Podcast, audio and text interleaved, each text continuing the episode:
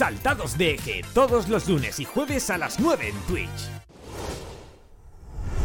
Bienvenidos a Saltados de Eje, el podcast de cine sobre cine. Yo soy Alejandro Tiles y conmigo están un día más Julio Díaz, Willy Suárez.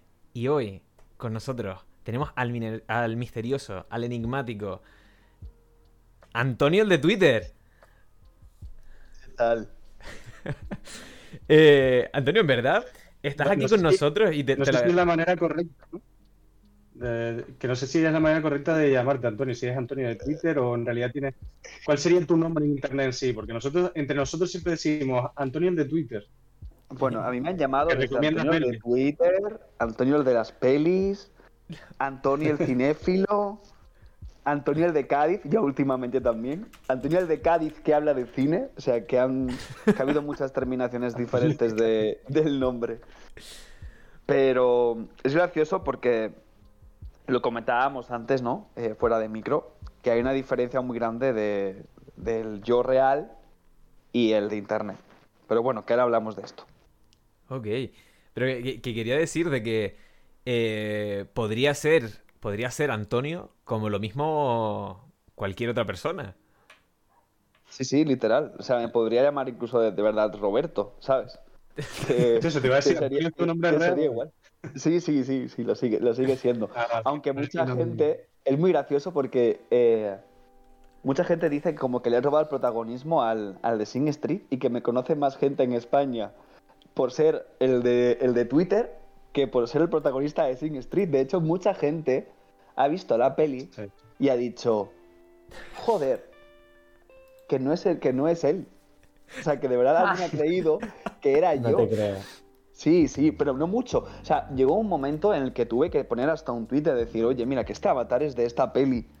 ¿Vale? Porque mucha gente decía que yo creía que este chico era de verdad. Y, no es, y, ninguna broma. O sea, de hecho se han vuelto virales varios tweets eh, hablando sobre esto, ¿no? Sobre ponía la fotografía de, de Connor del Racing Street y, y decía, eh, pues resulta que eh, hoy es el cumpleaños de Antonio, porque cumplía años en Street. Y, claro, eh, mucha gente decía, ¿este quién es? ¿Es este chaval? Y claro, y muchas veces, pues alguna vez se ha llegado a filtrar alguna foto mía del yo real. Y claro, pues ha habido esta diciendo, pero no es él el de, no, es que es una foto. Y joder, pues es que parece claro que no, que no soy yo, que es un fotograma de, internet pillado, pero bueno. Y además es que ya no me lo puedo quitar, ¿eh? Hace como tres años intenté quitármelo, poner otro y. Buah, fue, fue, fue loquísimo. No, no, fue loquísimo. Casi, casi un stop. Antonio vuelve a, a, la foto original. Y como cosa curiosa, yo el día que me creé la cuenta de Twitter, creo que fue, o, fue casi a la par, fue porque vi, esta, fue, vi la peli hace una semana o dos semanas y me puso esa foto de Avatar. Que me gusta Sin Street, pero tampoco me parece la peli que sea aquí la repanocha.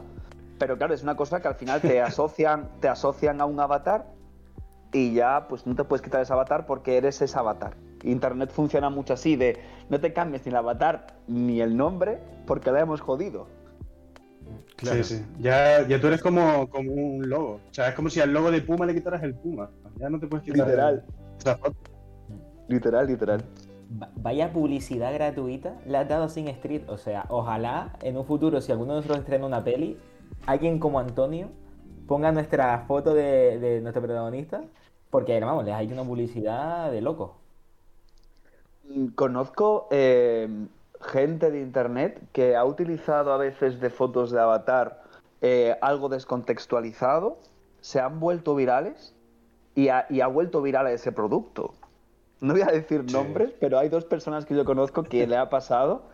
Y, el caso, bueno, es que también Sing Street, bueno, pues venía de un director que es muy conocido, que es John Carney también, y tampoco le hace falta esa promoción.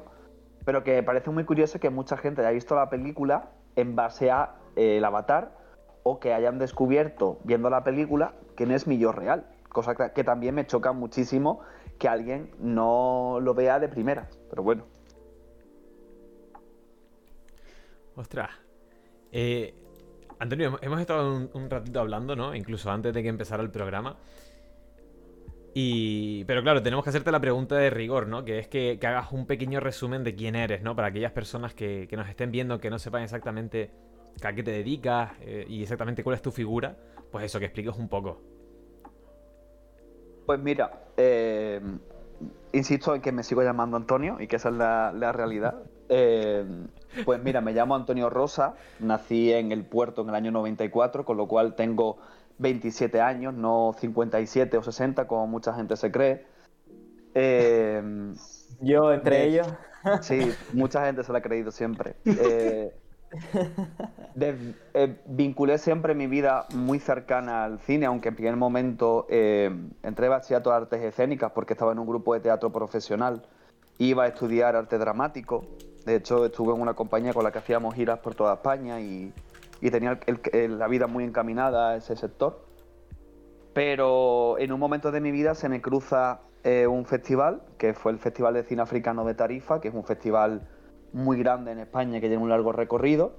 Y empecé siendo eh, programador y coordinador de una de las subsedes del festival. Eh, hizo que dejase bachillerato, incluso, porque me, me centré muchísimo en la parte de gestor y de programador y seguí avanzando en ese camino. eh, hizo que entrase en un festival de cortometrajes también que ya tiene también más de una década de recorrido. eh, y hizo también incluso que montase mi propio festival. Que cuando monté mi propio festival también dije, vamos a hacer un alto en el camino, vamos a terminar el bachillerato el año que te queda, que te quedaban un trimestre, desgraciado, y lo terminé y eh, reanudé eh, con todas las cosas porque, bueno, digo, siempre es bueno tener el bachillerato, aunque te vayas a dedicar a esto y sepas que te vas a dedicar a esto. Y mm, siempre he vinculado toda mi vida al cine, es decir, el, festival eh, que se llama Insomnia, que lleva funcionando, pues ahora va a hacer ocho años, eh, ha tenido, pues desde la premier de Midsommar en España, hemos recogido eh, El Hoyo, después se estrenó en Sitges y en Toronto, y por el festival han pasado, pues, yo creo que probablemente las mejores pelis de cine de género de, la ul- de los últimos años han pasado por aquí. O sea, el festival se estrenó con Coherence, pero en estos últimos años hemos hecho reposiciones de grandes clásicos del género, pues no sé, La Profecía, La Cosa, eh, Nosferatu con banda sonora en directo, eh, Calles de Fuego, no sé, y hemos puesto también pelis que considero que siempre hay que reivindicar, como no sé, como The Sprint, The Embless, hemos puesto Better Watch Out, The Final Girls, este año último hemos puesto Host, y siempre la intención de seguir reivindicando títulos de cine de género. Y toda esta pasión hizo que hace un par de años escribiese un libro que se llama Terror en serie, que es un libro que habla sobre la evolución de las series de terror, eh, junto a compañeros míos y uno de ellos es muy conocido en redes, que es Jorge de Horror Losers, eh, que es amigo íntimo, íntimo mío. Y, y también hizo que entrase a trabajar desde hace tres años como programador en uno de los festivales más importantes de cine de género, no solo a nivel de España, sino a nivel mundial, que es Terror Molins, que lleva casi 50 años de historia y que, que además forma parte de la Federación Melier, que es como recoger los mejores festivales de cine eh, de terror del mundo, el de los que forma parte en España nosotros, Sitges, eh, de Málaga y el Donosti. Y, bueno, mi faceta de programador es, ahora dentro de tres semanas, tres semanas y media nos vamos a Cannes. Y me encargo de hacer la selección de títulos y hacer el filtro de qué va y qué no va al festival. Y mm, me trago todos los años. El año pasado vimos 750 y tantos títulos. La cosecha de género es muy grande anualmente, muy, muy grande. Con lo cual, bueno, ese es mi trabajo y desde hace no mucho abrí una distribuidora productora que se llama Hyperion Sales, que nos hemos encargado desde traer títulos a filming. Eh, hemos sido lanzaderas de muchos títulos, por ejemplo, yo traje a España cuando todavía la peli tenía muy poco recorrido y, y funcionó muy bien en filming, fue Historia del Oculto, que después acabó entrando en la plataforma de Netflix, que es una película que el que no haya visto se la recomiendo encarecidamente. El director tiene incluso una serie en Netflix que se llama La frecuencia Killian, que está muy bien. Y, y bueno, con Hyperion Sale hemos producido eh, un cortometraje que ha funcionado muy bien y que lleva ya casi 80 selecciones en menos de seis meses en festivales. Y un documental en el que soy productor asociado, que se estrena el mes que viene en cine, eh, que se llama Dolores Guapa, que ganamos el Festival de Cine Europeo y es un documental que habla sobre la Semana Santa y los maricas. Y Hostia. y que es un tema que está muy relacionado y va muy directo y, y bueno, eh, ganamos el Festival de Cine Europeo. Eh, yo tuve la suerte de entrar en el proyecto tarde, eh, pero entré eh, junto con Jesús y con Antonio. Y la verdad es que Festival al caído el, el, el docu, festival que lo ha petado. Y ahora se estrena en cine y con una gana enorme de que lo pueda ver todo el mundo y con una distribución muy grande a nivel nacional, con lo cual súper contento porque en una época en la que las plataformas eh, acogen cada vez cosas más limitadas y sobre todo que, la- que- que los cines se han sobrecolapsado de grandes estrenos como las pelis de Marvel. Estrenar una peli pequeñita siempre es un, un orgullo. Madre mía, qué chapa, ¿eh? No. No, que va. Yo, lo que estaba pensando ahora es que hoy vamos a hablar de terror. Viene un experto de cine de terror y una banda, que somos nosotros tres, viendo todo lo. Le, le- llevas un festival de terror, que si otro festival más, y, y que encima, también por tu trabajo, has tenido que ver tantas películas de terror. eh, pues bueno, va a estar guay el, Y, el Y tema, ojo, el tema de hoy. y de los tres, yo soy el que menos terror conoce todavía. O sea que, que no es un género que a mí me, me flipe. Así Mm. que. Pero bueno. De que- hecho, de Está hecho, guay, creo que, de hecho, creo que podemos hablar mucho porque yo creo que hay mucho terror donde la gente no ve que hay terror. Así que de esto sí que Sí. podemos hablar mucho. Total. Pues mira. Eso sí es un tema que me, que me mola. Pero si quieren, antes de, de empezar a hablar sobre el tema, eh, Mm. me resulta muy interesante, Antonio, cómo, cómo llegó esa fijación tuya por el cine de terror o el cine de género. ¿Qué fue lo que encontraste dentro de ese, de ese género que, que- que te atrapase? Mira, la afición comienza siempre eh, en casa, porque yo creo que las aficiones que nacen desde pequeño nacen porque tienes algún familiar o alguien muy cercano a ti que te descubre. Y en caso es, eh, como siempre digo, mi puñetero padre. Mi puñetero padre siempre ha sido muy aficionado al cine de terror y mi padre me llevaba al videoclub. En esa época en la que el videoclub daba sus últimos coletazos. Claro, yo nazco en el 94, el videoclub, yo llegué a trabajar de hecho en un videoclub, mm, como tenía 15, 16 años, la última etapa. Eh, y, y claro, el- era esa época casi final del videoclub donde alquilábamos todavía en mi casa en VHS, porque mi padre era muy fan del formato y yo lo he seguido defendiendo mucho. Y pues desde el siempre digo que el cabronazo me ponía con 4 o 5 años eh, pelis que no eran para mí. O sea, mi padre me puso con 5 años y lo reconoce abiertamente Holocausto Caníbal. Y él tan tranquilo, ¿sabes? O sea, no ha te- mi padre nunca ha tenido ningún tipo de filtro conmigo, cosa que agradezco también. Eh, pero claro, entiendo que en ese momento yo no entendiese ninguna de las imágenes de lo que ocurría en pantalla y que me espantase mucho. De hecho, no veía la película completa. Y yo creo que nace, porque yo creo que el cine de terror nace siempre eh, o se cultiva desde que eres muy pequeño. Yo creo que siempre defino el cine de terror como un niño que viene a una pantalla, se tapa los ojos y entre los dedos vislumbra un poquito de lo que hay en la pantalla. Y ahí nace ese amor. O sea, además es un amor que nace desde. Siempre que hablo con gente que nos dedicamos a. Pues trabajamos en festivales o que son directores de cine de terror. Siempre hay una fascinación desde pequeño. Sobre todo es por ese, esa fascinación sobre lo prohibido, lo oculto, lo que no te dejan ver. Y claro, hay un cierto morbo entre lo que no te dejan ver y que tú quieres ver por cojones. Entonces, mi caso es el contrario. Mi padre me lo quería enseñar constantemente, con lo cual yo ya, pues con 9 o 10 años, me había tragado pues toda pesadilla en Hill Street, todo Viernes 13, todo Halloween, eh, toda Matanza de, de- Texas. Había visto ya cosas rarísimas, como por ejemplo, no sé, pelis además que hoy me flipan. Aquarius, eh, había visto mucho cine de Dario Argento. Mi padre era un consumidor nato de terror y, y claro, se pegó el terror y curiosamente me pegó mis dos géneros favoritos, que es el terror y como curiosidad el western, que me gusta incluso más que el terror. Mucho más que el terror, de hecho, te diría.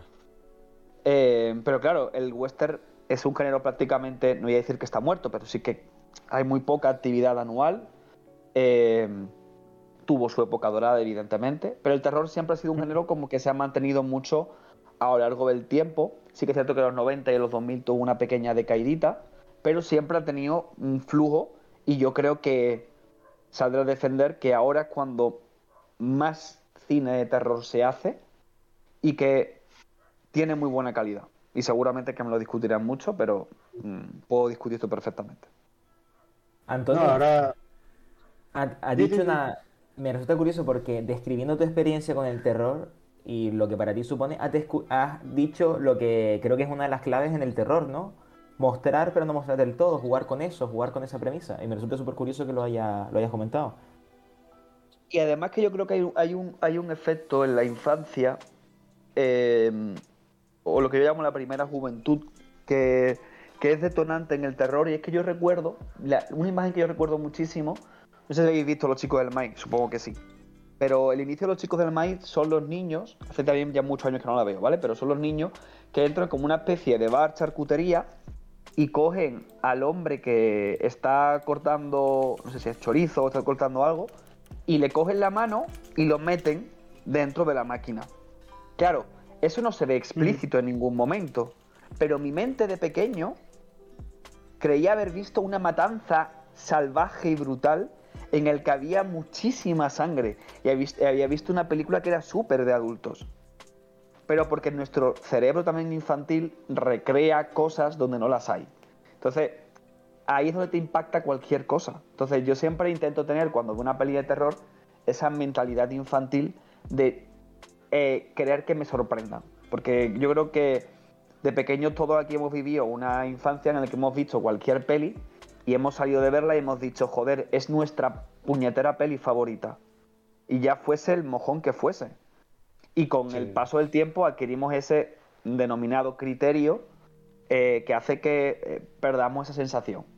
Y yo siempre intento recurrir a, ese- a esa sensación porque sigo pensando que el cine, mucho más que sea un arte o algo mucho más intelectual, es entretenimiento. Y sigo defendiendo que el cine me tiene que entretener. Después el arte debe de estar o no debe de estar en muchas de las facetas y depende mucho de qué tipo de películas quiera yo consumir. Pero como mínimo pido que me entretenga. Y si entretiene a ese Antonio de 7 años, por mí encantado. Y una, una preguntita rápida, Antonio. ¿Te, te gustó Bone Tomahawk? La que es una película de western y a la misma Guau. vez de terror, ¿se podría decir? De hecho, eh, la programamos en Insomnia.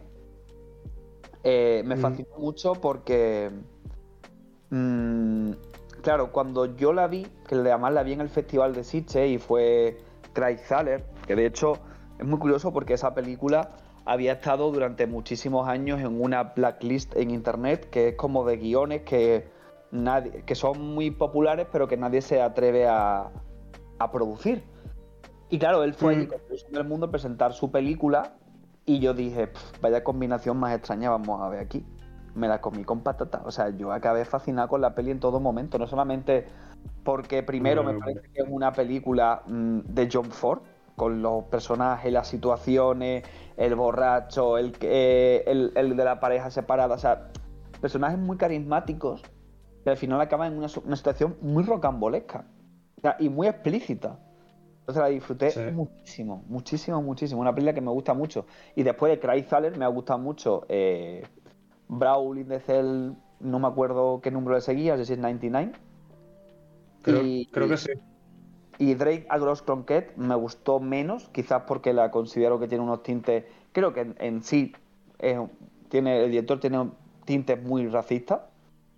Esa es la que es con, con Mel Gibson. Sí, Vale, vale. Sí, Esa. Sí, estoy un poco de acuerdo contigo, pero sí es verdad que la peli me, me gustó. O sea, me parece. Y es un director hizo- bastante interesante. ¿no? Y me hizo mucha gracia que él, y además la- me gustó muchísimo, bueno, gustó muchísimo entre comillas, y la disfruté mucho en Sitges, la peli que hizo, que él hizo el guion de, de Puppet Master, de la de los nazis, que es muy divertida. O sea, es, te lo pasas teta. Ostras. Hizo una de Puppet Master. Pues, Sí, bueno, no lo dirigió él, él la, él la guionizó. Creo que no sé si es Axis of Evil, Sí, puede no ser. me acuerdo cómo se llamaba, pero era, era muy divertida, o sea, era muy, muy divertida. De hecho, empezaba con una música sintética que la quemé en su momento. Y me gustó mucho, o sea, me pareció muy divertida siendo consciente del rollo de serie B que es. Sí, sí, sí. Eh, Bueno, ti- tiene, si no me equivoco, toda la saga está producida por, por Charles Brown, ¿puede ser? Charles Band, sí. Mm, y, coño, si lo los Puppet Masters se han enfrentado hasta contra los Demonic Toys. Sí. O sea, si es que. Si es que lo de Puppet Master es eh, horroroso. O sea, yo cada vez que saco una nueva, eh, como digo, me la meto por el culito y la disfruto mucho.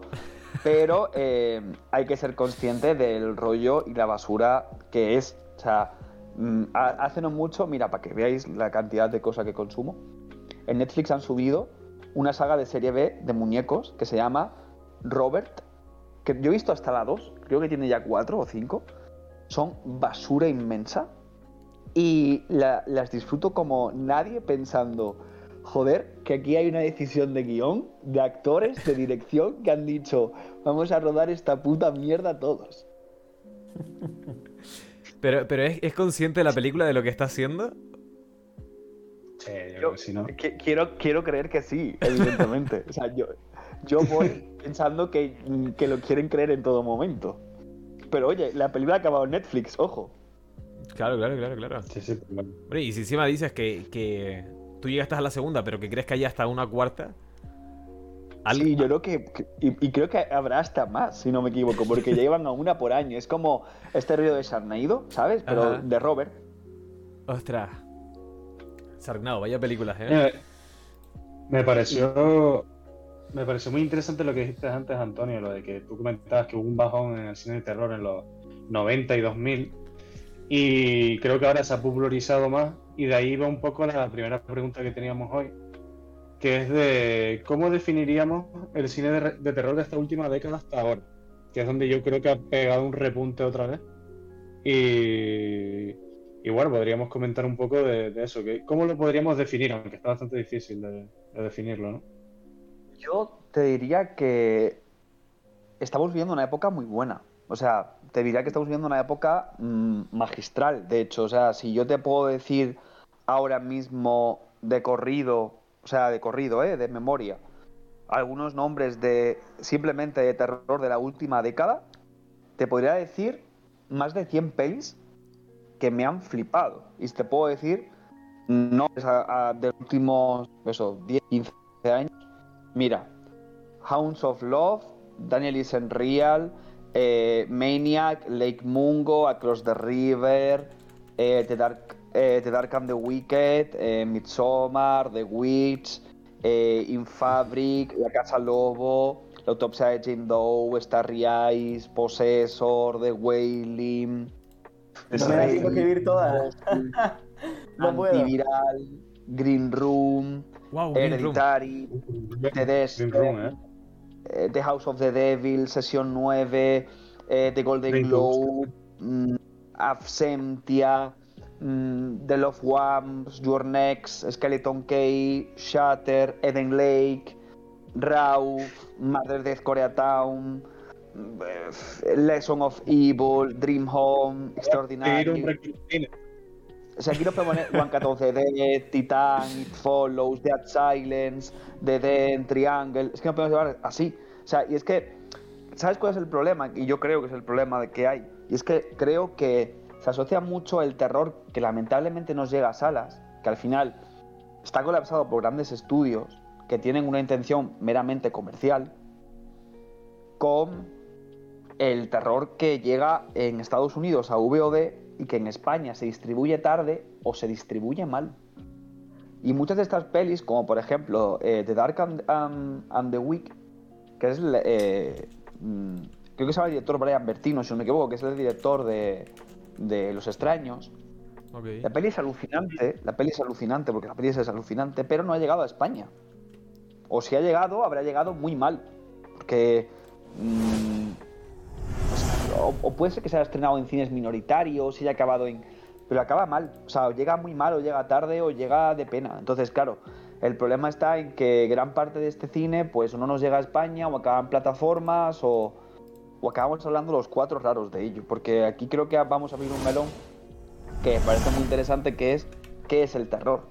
Porque claro, yo veo terror donde muchos no, no están de acuerdo que había terror. O sea, por ejemplo, a mí una peli que me gusta mucho estos últimos años, que se llama Possum, que me parece una peli maravillosa, que así brevemente es de un titiritero que vuelve a su casa. Su casa es, pues bueno, pues es lo peor. O sea, es como, imagínate un cuarto de universitarios que no limpian desde hace mm, nueve meses, pues todavía peor, ¿vale? Y claro, está el hombre roto, la peli es sucia de cojones, no, sabes nunca hacia dónde va la peli. Pero es dura, o sea, es una peli dura, es una peli mm, con, un, con un trasfondo duro de cojones. Y el terror está en, lo que te quieren contar, en lo que no se ve, en, las mm. situaciones de los personajes. Y claro, quizás mucha gente diga, pues ese es un drama.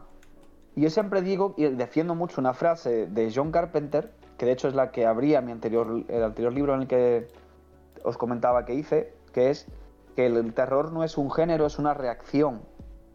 Entonces, si a mí una peli de drama me infunde terror, para mí eh, está funcionando como, o sea, para mí el terror es un código.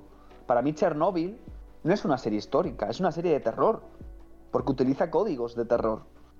Y eso es lo importante, saber cuál es el código del terror y sobre todo que mi terror no tiene por qué ser el tuyo. Es decir, a mí me pueden dar cosas, miedo, que a ti no te dan miedo. Es decir, hay una peli que se llama Custodia Compartida. A mí me parece una peli terrorífica. Y habrá gente que lo vea como un drama, pero a mí me parece terrorífica por cómo está contada y por cómo está dirigida. Y entiendo que mucha gente la vea y diga, Ah, pues un dramita. Hostia, pues un dramita que a mí me ha, puesto los pelos de punta y, no me ha dejado dormir. Pero claro, para mí es que el género es algo mucho más amplio. Para mí es algo que me, que me estremezca y que me... Para mí no es... O sea, para mí el terror no es Insidious. Entiéndeme, sí lo es. O sea, Insidious es terror. Pero llega un punto en el que Insidious a mí ya me coge con la guardia baja. Es decir, no me es un túnel del terror, es una casa del terror de la feria, en la que te montas y dices, ah, pues mira, pues me lo he pasado bien. Pero yo busco otra sensación diferente ya con el terror, porque, claro, los códigos del terror también van mutando. Y el terror también es muy generacional. Porque una película como Host el año pasado funciona.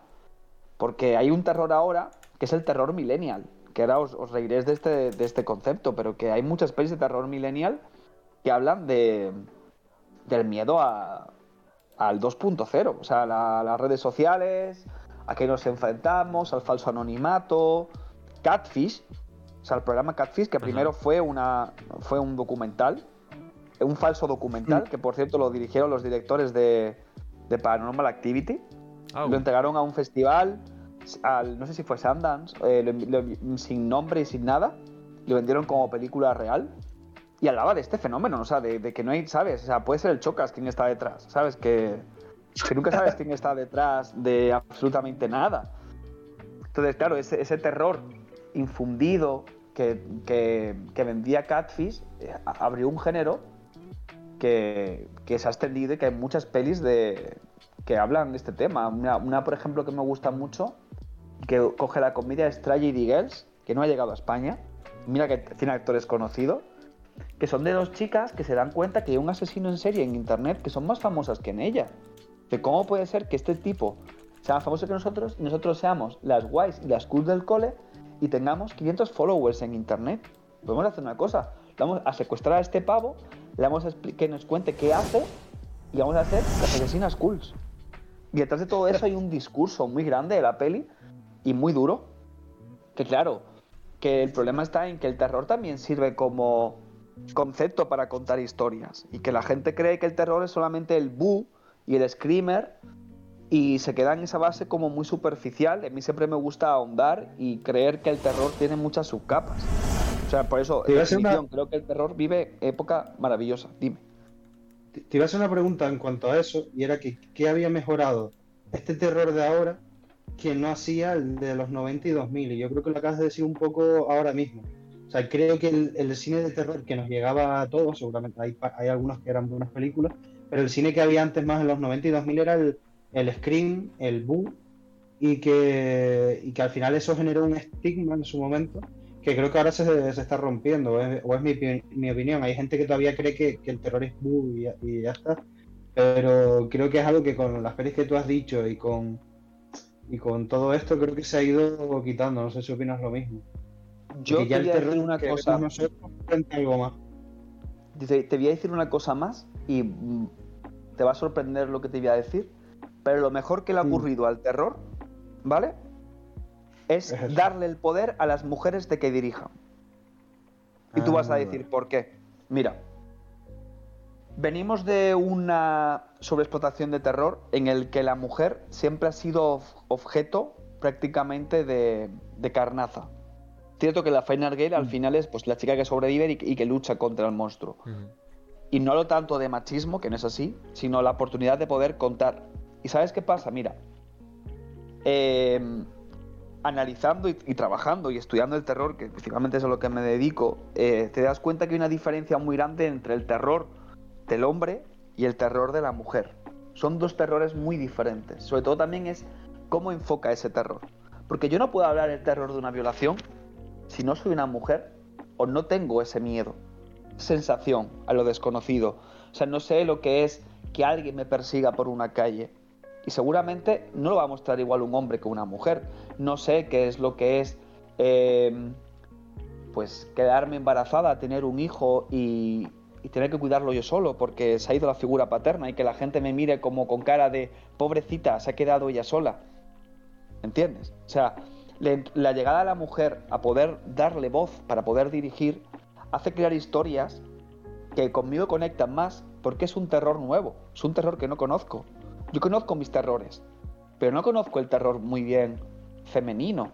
Y cuando se le da voz al terror femenino pasa esto, que se crean historias cojonudas. Es decir, por ejemplo, los últimos años, podría decir más de 25 o 30 pelis que me parecen dirigidas por mujeres sensacionales. Mira, por decirte solamente un par de ellas, y no me voy a ir ni a Babadook ni a Crudo, que son las que todo el mundo conoce. Pero, por ejemplo, más reciente, el año pasado salió una película que se llama Violation, ¿vale? Que tú dices, joder, la violación va a ser una puñetera locura, en absoluto. O sea, la mujer refleja de una violación de una forma que jamás me la, me la pude imaginar. Porque para ella lo importante no es la violación, es lo que te queda emocionalmente tras la violación. Y sobre qué siente una mujer tras una violación. Que eso rara vez lo vemos en el cine de terror de mm, cuál es la secuela que deja. O por ejemplo, me gustó mucho Relic, que habla sobre la tercera edad.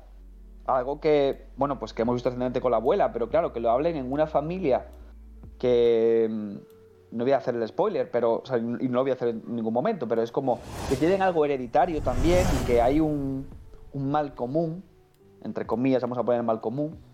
Eh, ¿Cuáles son las consecuencias que se enfrentan ante ello? O Revenge, por ejemplo, que me parece una peli también de venganzas muy guay. O es que eh, hay muchas, o sea, es que además en los últimos años es muy guay que se le dé voz y me parece muy guay que, que, que cambien las historias porque creo que nunca hemos virado bajo su prisma. Y a mí me inquieta mucho porque hay historias que me llegan, me desconciertan mucho y digo, joder, es que jamás me había podido imaginar que el terror se podría contar de esta forma. Pero quizás porque, porque nunca me ha pasado. Y por, y por eso no, no te puedo decir nada. Y mira, mm, te puedo decir, para, porque a lo mejor dice alguien, pues no hay más de 20 pelis de los últimos años. O sea, que te puedo decir desde, no sé, eh, Nifaz Scheme, Saint Maud, eh, Violation, Amulet, She Does Tomorrow, eh, Shirley, Censor, que es una peli año pasado cojonuda, eh, Hellblender, You Are Not My Mother, The Stylist, eh, Preveins, The Love Witch, mm, Evolution, de verdad, Amer, o sea, creo que hay pelis que son súper importantes y el problema está en que no llegan a España, o sea, no tienen distribución. Sí, Eh, al, al, al- di, di, Willy, di. No, no, no, di, tú, Julito. No, no, que por desgracia, al, al fin y al cabo, muchos de los títulos del terror, en su mayoría al final son películas de bajo presupuesto, más indie, y, y que al final nunca consiguen que, que se puedan exportar a, a todos los países, y al final se queda más como algo más más local y que el, el friki que le gusta bastante este género, pues igual lo encuentra por algún lado. o- que también eso le da como ese aura más de culto, ¿no? El cine de terror. Que también eso es bonito. Y yo creo que también esa es la faceta de un programador, ¿vale? Eh, mostrar cosas, o sea, enseñar y descubrir cosas. Y sobre todo también creo que lo importante es, o sea, yo al principio, hace, pues no sé, hace 6, 7 años, tenía como una lucha continua de decirle a la gente que el terror no solamente es Paranormal Activity, que hay más. Y ya dejé, dejé de, de sentirlo como una lucha. Es decir, la gente, o sea, quien quiere investigar y quien quiere conocer, se preocupa en buscar. Porque igual que yo lo busqué en su día y me interesé y, me, y lo convertí de en una profesión también, eh, el que quiere tiene internet, o sea, puede y, tenemos acceso, si no es de forma legal, súper claro, de forma ilegal. Porque eh, quien quiere mm, descubrir, en internet tiene un mundo de posibilidades. Entonces. Yo al principio quería ser siempre continuamente maestro de querer enseñar y descubrir y te das cuenta de que cuando recomiendas una película a alguien que cree que el terror es un molde concreto y le pones una peli como Across the River, te dice, pues que a mí esto no me da miedo. Y le digo, claro, pero es que no tenemos la misma sensibilidad ante el terror. Entonces, no te va a funcionar ninguna peli de la que yo te diga. Mm. Claro. Eh, yo te quería comentar que, por ejemplo, en el, terror que tenemos ahora estos últimos años, para poder etiquetarlo de, alguna manera, porque al fin y al cabo siempre tenemos como, esa necesidad de etiquetar todo, ¿no?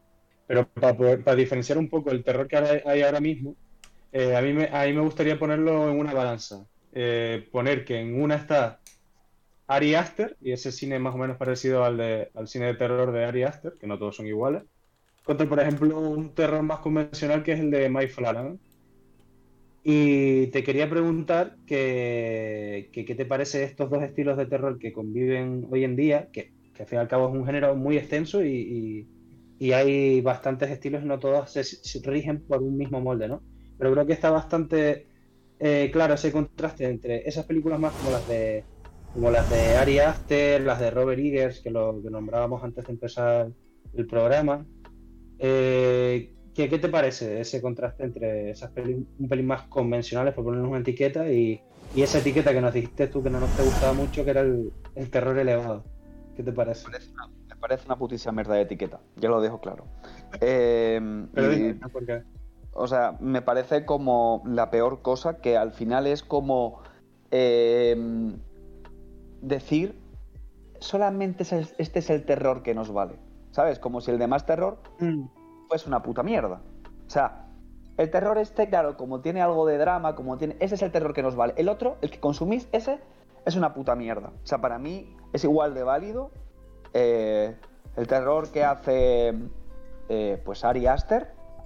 eh, O el que o hace el- y que hace Mike Mm. Flanagan, el que hace James Wan, o el que hace un. Pues no sé, la, esta peli de.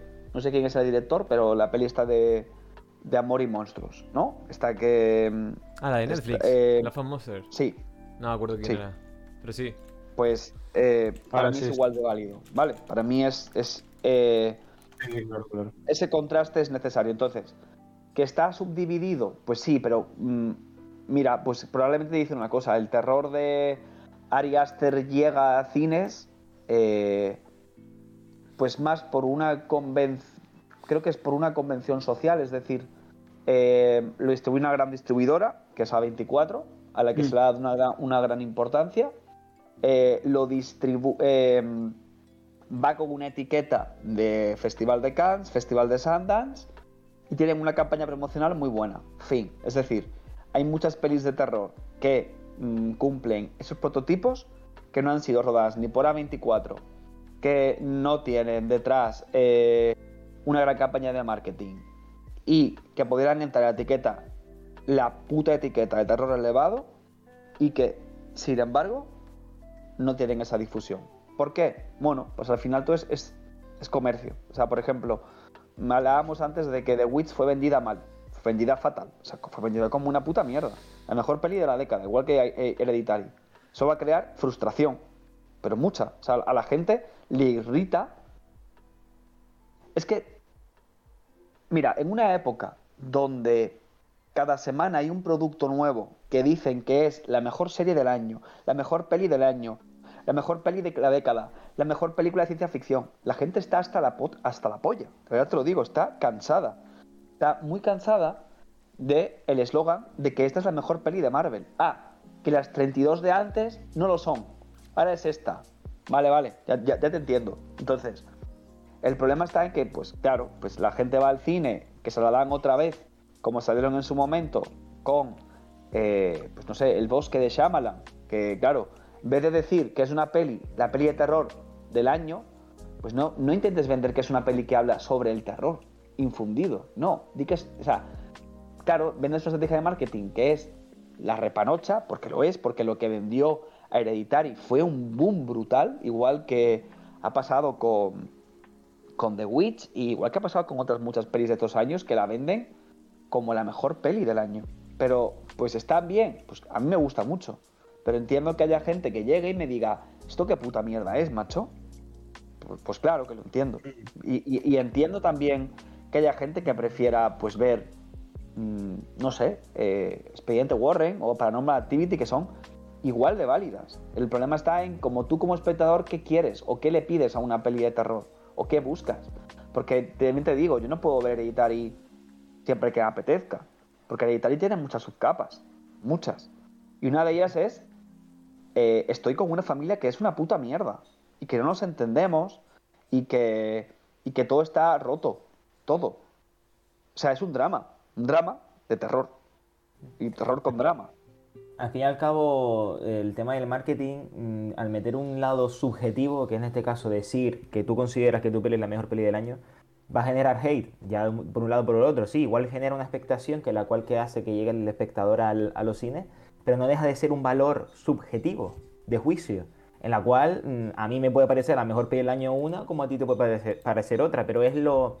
¿Cómo destaco esta peli? Venga, una frase súper fácil de decir es esa. Y ya claro, pero uh, el, problema está en que el, director no quiere eso. O sea, eso es estrategia de marketing de la, de la distribuidora, productora que dice Mm, me saco aquí la polla una vez más y la voy a intentar vender como la mejor obra maestra. Y además, siempre una etiqueta válida. Es decir, Titán es muy buena peli, a mí me fascina. Entiendo que haya mucha gente que le desconcierte, no entienda la peli, o bueno, yo no entiendo la peli, porque no, no, no por entenderla te hace que te guste. Pero a lo mejor hay mucha gente que no le gusta porque no la entiende o porque esa puta manía también de querer buscar razonamiento a todo. Entonces, hmm. em, yo entiendo que si tú vendes la película como la primera directora que ha ganado la Palma de Oro en Cannes y también la mejor peli dirigida por una mujer de terror, y pues claro, la gente va con una expectativa que me dices, oye, chacho, ¿esto qué es? Claro. claro, pues lo entiendo, pero es que lo entiendo. pero porque. Y que a la gente. No, y que a la gente no le gusta que les tomen de tontos. En plan, si la gente coge y de repente ve Titán y no la entiende, pues tiene esa necesidad de decir, mira, pues yo no entendí esto, esto es una mierda. Y, como ese rollo de, la directora esta se cree más lista que yo por ponerme una cosa que solo está en su cabeza y no la ha sabido explicar, por así decir. Entonces muchas veces pues, ocurre eso, ¿no? Si lo incluyes con ese tipo de, marketing. Y al fin y al cabo, perdón, un festival eh, lo que hace es ponerle una etiqueta a tu película para de todo el catálogo que hay decir, oye, pues igual darle una oportunidad a esta película porque ha sido valorado con un, con un juicio en un festival de cine. al fin y al cabo, entiendo, yo, a, mí me repatea menos el hecho de que se, se, venda como la ganadora de Cannes a esta peli eh, es la mejor peli del año, ¿no? Lo que hablábamos antes. lo entiendo porque se lo, para eso están los festivales, lo considero yo, aparte de, darle, de darle visibilidad a las pelis. No sé qué me puedes decir tú, Antonio. Yo, creo que un, festival tiene la imperiosa obligación de eh, mm, divulgar cine. ¿vale? Y ya no solamente con películas, sino con charlas o con lo que sea. Es obligatorio. Y evidentemente tú representas la peli que programas, siempre. O sea, yo no voy a programar algo con lo que no me siento eh, o no siento que el público le pueda llegar de cierta forma. Por ejemplo, eh, caso muy claro. ¿Cine español de terror? ¿Hay? Sí, lo hay. Y hay de un nivel bueno. De hecho, en otros países, no es broma, Corea, eh, China, Francia, Alemania adoran el cine de terror español. Lo adoran. Dicen, allí hacéis muy buen cine de terror. Claro, El problema es también esta mirada subjetiva y asquerosa que tenemos siempre, siempre, nuestra propia hacia lo nuestro. Mm. Cerdita es una gran peli que va a funcionar muy bien y que mucha gente detestará y no conectará con ella por una cosa, sin hacer spoiler, que es por lo folclórico. Por lo, por lo folclórico español que en cierta forma nos representa. Y en cierta forma también representa a los rancios. Y mucha gente dirá, joder, es que lo lleváis al extremo. Ah, claro, porque la película americana que tú has visto, donde mm, ocurren situaciones que son eh, ilógicas en todo momento, eso sí te representa, ¿verdad? O sea, eso sí te gusta porque te representa. O sea, el, yo creo que todo al final parte de la mirada de la que quieras tú mirar un producto. Siempre, siempre.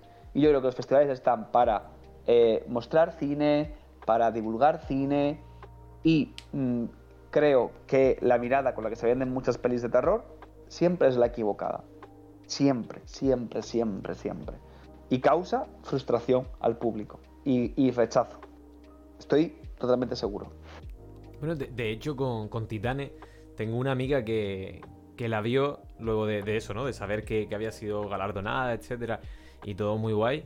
Y cuando, según terminó de verla, me envió un audio diciéndome que era la mayor basura que había visto en su vida, que, que le, pa- le parecía repulsiva y que no entendía el por qué tenía. Por, por qué tenía tanto La recorrido, entiendo. ¿no? La entiendo, la entiendo, la defiendo y, y, y no me molesta que alguien me venga y me diga, oye Antonio, Titán es una pedazo de mierda eh, monumental. Y yo diré, pues te entiendo, pero ya no es, mira, hay mucha gente que es elitista y te vende esta idea de, no, claro, es que tú para ver esto has tenido que ver mucho cine. No, simplemente que hay películas que, mm, pues, están hechas para un molde y otros para otra. O sea, no creo ni que seas mejor ni peor porque te gusta una película te deje de gustar. O sea, a mí me encanta, eh, no sé, eh, Chicas Malas o High School Musical y no por ello mi opinión deja de ser inválida a que me guste el cine de Godard o que me guste, eh, pues no sé, Bertolucci. No deja de ser válida. Porque el problema está en que yo creo que la, riqueza está en poder disfrutar de cosas y de no reprimirte y de no quitarte y de no decir, eh, claro, es que a mí como solamente me gusta esto, pues no puedo consumir esto. Eh, señora, que yo me como cada mierda cada día que flipa usted. Que yo, imagínate, de 700 películas que me tengo que ver, me como cada ñordo que no está escrito en la Biblia. O sea, mm, a mí me, me deben años. El Festival de Molins me debe años a mí. O yo me trago cada mierda que he dicho. ¿Este en qué momento se ha rodado? Pero claro, evidentemente, eh, pues joder, mira, hay una cosa que también aprendo y he aprendido mucho con el paso del tiempo, sobre todo el oficio te lo da, que es que lo que no te guste, te lo callas. Lo compartes en círculos íntimos y lo hablas con tus amigos. No lo prediques por internet. Y te voy a decir por qué. O sea, critica si quieres que no te ha gustado la última peli de Spielberg o la última peli de Nolan, haz lo que tú quieras. Pero con pelis que son pequeñas, eh, yo tengo un eslogan que es cállate la puta boca. Porque te voy a decir una cosa, hacer una película es una movida muy grande. Implica muchísimo trabajo. Hay a veces preparación de año. Y, la película es también las circunstancias que rodean a la película. ¿Te puede parecer un santo ñordo la película? Sí. Hay mí películas que me parecen eh, ñordos monumentales. Pero no voy diciendo por ahí, en vivo y en directo, hey, esto es un ñordo. Porque entiendo que hay ilusión de personas, hay trabajo y hay mucho tiempo invertido. Y mm, eh, uno tiene que saber lo que sí puede decir y lo que no puede decir. Y entiendo que para cualquiera, eh, y esto también voy a posicionarme quizás en un terreno donde no debo posicionarme, pero eh, hace unos años, no sé si hace dos, tres, no me acuerdo, en, inter- en televisión salió una serie de televisión donde una de las personas que han trabajado, no sé si es un departamento de producción o en, algo, eh, estaba a favor de, de temas de ETA. Se le hizo un scratch en internet tan brutal que cancelaron la serie. ¿Tú sabes las personas que están comiendo ahí? ¿Sabes cuántas familias están comiendo y lo difícil que es levantar un producto para que tú hagas un scratch a una persona que es sea, házselo a la persona si quieres, pero no al producto, no al englobamiento de todo.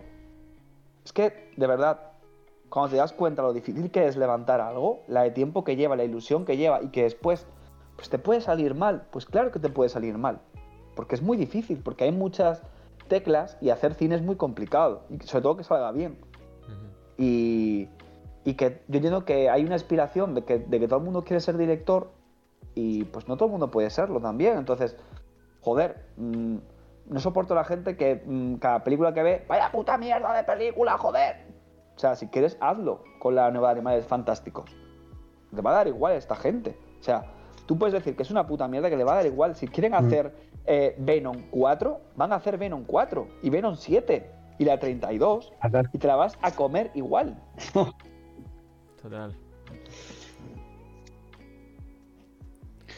Ostras. Y- Solemos, solemos decir eso, que ya el, el simple hecho de levantar una película que nosotros, por ejemplo, mm, vamos, mi sueño básicamente es hacer una película eh, y después seguir haciendo, ¿no? Pero bueno, primero tengo ese porque lo- como está, está la cosa un poco jodida, pero que el, el hecho de, de- de hacerlo es, es un mérito y a veces uno también tiene razón, Antonio, de que, que tendemos a ser muy hater, ¿no? Y yo creo que ese hecho de también decirnos a nosotros mismos, oye, mm, guárdate tu mierda y resérvaselo a, a tu gente, que, que va a ser mejor, o sea, mejor un mal dentro que, que, que ponerlo fuera que vas a hacer menos daño, ¿no? Entonces, Willy, va- vamos a guardar este clip para la próxima vez que algún invitado hable de Love Actually. a ver, Love Actually eh, le va a dar igual, o sea, le va a dar igual. Por, por, por. ¿Qué pasó con los Factory? A ver, la, la- me vas a decir que la trama del, del pibe que va a Estados Unidos a ligar y lo consigue no es una puta mierda. La película es sensacional, la mires por donde la mires. Menos esa trama, Antonio, por favor, o bueno, sea, me a ver, mira, tío- también, también- también te digo una cosa. Hace mucho, o sea, creo que esa parte está tocada como si fuese una comida de American Pie. O sea, Sí. de- del desconcierto absoluto y de no intentar buscarle un sentido más concreto. Eh, pero Los Factory me parece una película que es divertida. De hecho, este director, que creo que se llama Richard Curtis, hizo también una cuestión de tiempo que parece una peli súper entretenida. O sea, me parece una peli bastante guay, de hecho. De Eh, tiempo es mis pelis favoritas, de hecho. Pero. ¿Cuál? Cuestión de tiempo. Ah, pues mira, pues para que tú veas la contradicción que tenemos los seres humanos, ¿eh? A ver, soy objetivo en cuanto a la trama que me parece una puta mierda, honestamente. Y ya por ese hecho yo estoy diciendo, ¿qué coño estoy viendo? Porque todo el mundo venía a Love Actually. Y es que encima no me metes un trasfondo, un, un poquito, aunque sea de, oye, igual no lo consigue, tal. El tío quería ligarse a no sé cuántos pibones y encima es un Bueno, trío. esa, parece- esa ilógica. parecía la premisa de una peli porno. Claro, pero esa ilógica que también tienen las películas de American Pie, hay que divertidas son, ¿sabes? Entonces, bueno, es como un chiste. O sea, no me la tomo muy en serio esa... esa me, me gusta más otras partes de los Factually, mucho más. Claro. Eh, recuperando algo que, que sí que, mm, que me interesa. No, no sé de qué está. Ah, mira, de, de pelis que odio. Yo he programado películas que odio. En más de una, más de dos, más de tres, y más de diez y más de veinte. ¿Pero por qué? Porque que yo odie algo no significa que no entienda la intencionalidad del producto. O que, que yo entienda algo no significa de que al espectador le pueda gustar. O lo que es peor, que yo entienda algo no significa que yo no quiera apoyar a esa persona. O sea, yo he visto pelis españolas que no me han gustado para el festival y a ser programado. ¿Por qué? Porque si hay poco cine español y no lo apoyamos a la hora de hacer género, ¿qué clase de programador soy yo? Porque si yo mismo no apoyo lo que se hace aquí, la poca producción que hay de género en España, si desanimo a esta gente, ¿qué coño va, va a ser de la cantera? A lo mejor hace una cuarta peli buena, una tercera peli buena. Puede que esta peli esté llena de tópicos y sea regulinchi. Pero coño, es que tiene que conocerle la gente. Es que no todos los días nace un Paco Plaza, ni nace un Carlos Bermud, ni nace... Joder, es que eso se, se forma a base de equivocarte y de aprender también y de hacer pelis. Te recuerdo que la- hacer una peli es, es algo como, como un premio. Y que, y que te da muy poco tiempo a desarrollarte. No es, una, no es una habilidad que tú es como escribir, que te puedes poner todos los días. Rodar, implica que te puedes llevar mejor sin rodar, si solo te dedicas a rodar cine, pues mejor siete meses, un año, un año y medio, dos. Y claro, y tú esos dos años no has seguido practicando, o muy poco. Entonces, claro, es muy jodido. Claro, claro. Antonio, te podemos hacer una pregunta muy importante. A ver, joder. ¿Qué te pareció Malnacidos? Mira, yo, Malnacidos, eh, las... es que además es una peli que me da mucha pena, ¿vale? Porque a mí me gusta mucho Javier Ruiz Caldera. Siempre me ha gustado, me ha parecido muy divertida. Muy divertido todo lo que hace. De hecho, creo que él tiene promoción Fantasma. Sí. Me parece una peli súper divertida. Eh, la peli se estrenó en Sitges en 2019. Se ha estrenado ahora. Eh, no voy a decir que me parece una mala peli. Tampoco voy a decir que me parece una buena peli. Creo que es una peli, conociendo yo el contexto de la peli en la que se rodó, que no puedo decirlo, pero creo que es una peli que es mm, lo mejor que se pudo hacer de esa peli.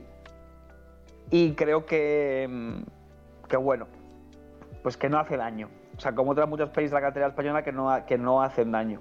Em, también creo que a mí me pesa mucho, y mira que no soy de comparar, y siempre digo, no quiero comparar, pero al final la puta mierda esta acabó comparando.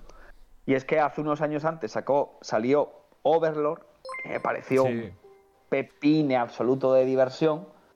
Y claro, pues entonces digo, joder, hemos hecho lo mismo en España ahora. Pero que es, es- es ridículo, porque creo que el, el- el guion de Malnacidos estaba escrito hasta antes que el de Overlord. Pero. Bueno, pues, pues no sé, eh, no os gustó ninguno. A ver, Willy. No, a Willy. Willy es genial. Puedes, de- puedes decir que es, que, es, que es una mierda de peli, o sea, me refiero. También es un director que está más que consagrado ya. O sea, me refiero que. lo- Bueno, tampoco, porque hoy en día no hay nada consagrado que esté todo hecho. Pero. Bueno, o sea, a mí es que es una peli que, me- que, que es que me da igual. O sea, es que salí y me olvidé de ella a los tres segundos de verla, ¿sabes? De esas pelis que tú dices, me da igual. Bueno, Willy no. Los, los chistes además son muy rancios, sí que es cierto. Pero es Eh, que. Que- ¿Sabes lo que me da mucha pena de, de esa película? A ver. Es que me- me va- no, es que me va un poco mal el internet y no sé si se me escucha bien o no. Sí, se te escucha. Eh, lo que me da pena de la, de la película, en realidad, eh, Malnacido, es que te- tiene mucho potencial la historia. O sea, me parece que podría salido una peli mucho mejor. O sea, lo que me da pena de Malnacido. Ah, yo la disfruté, o sea, en dentro de lo que cabe, yo más o menos la disfruté. Pero sí es verdad que lo que me da pena de ella es el. el- yo creo que tenía bastante potencial y por X o por Y no, no lo cumplió. Yo creo que cuando tú haces una peli hay una cosa muy, muy grande. Primero es la idea, que está en tu puta cabeza, que es como, mm, joder, mi cabeza era espectacular, ¿no? Ese meme. Primero. Segundo, pasarlo a un guion, que dices, joder, en guion es espectacular. Tercero, rodarla, elegir bien el cast y decir, joder, en el rodaje es espectacular. Eh, y cuarta, montarla y que todo encaje y que digas, joder, es espectacular. Es decir, hay tantos, joder, es espectacular para que se den, que si ya fallan en el primero, pues imagínate cómo sale la peli. Claro. Pues claro, pues, pues pasa estas cosas. O sea, una idea puede ser muy buena sobre la premisa, pero después el desarrollo ser complicado, ¿sabes? Eso es lo más jodido.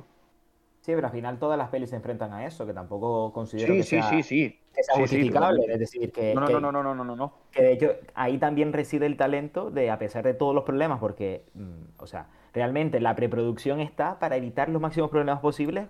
Imagínate ya si no hay preproducción, ¿no? Con los- todos los problemas que hay. Tampoco, tampoco sé si esta peli es una peli de encargo. O es una peli pactada Mm, ya anteriormente. O sea, Mm. no lo sé. O sea, es que esto ya sí que lo puedo decir. Ah. Pero. Bueno, A- a mí- sa- Sí. ¿Sabes qué pasa? Que es que mm, yo soy muy defensor del cine español. O sea, me gusta muchísimo el cine español. No te, no te voy a decir, o sea, no es, no- o sea, no es- este discurso no es para intentar venderte que Malnacidos es una buena peli, ¿eh? Porque ni de lejos tampoco me lo parece. Pero eh, sí que es cierto que intento mirar con un prisma eh, suave el cine español. Porque me he pasado al lado de, ta- de tanto tiempo, incluso como programador, de gente que, que no, que no soporta el cine español, que me da mucha gracia con la cantidad de cine yankee que tragamos, que es una puta mierda, y decimos, es que, claro, la cantidad, la calidad es la misma en otros países, solo que aquí producimos menos, y bueno, pues claro, pero es que yo todos los años de cine español te puedo sacar como mínimo 10 pelis que me han chiflado, y eso me parece La Me parece un logro. Total. me parece un logro. Me parece un puto logro. A mí, a mí lo que me chirriaba, sobre todo de, de Malnacidos, que aparte de que no es mi género, y ya partiendo de la base, pues se, se nota, que, eh, por ejemplo, habían diálogos que independientemente de los problemas que tú puedas llegar a tener, de la trama y tal, que yo creo que se hubieran tratado de otra forma, que tenga un poquito más de gracia. Me da la sensación de que los diálogos eran superpuestos para darme a entender algo que yo tenía que tener súper claro para seguir adelante. Y yo no considero que eso no sea ni tema de presupuesto, ni sea tema de, de que la trama no, No. funciona, lo que sea, sino que es Contigo, de tener contigo. gracia, de... Y eso a mí me chirriaba. Entonces, claro, me, me sacaba. Yo creo también que es elección de cast.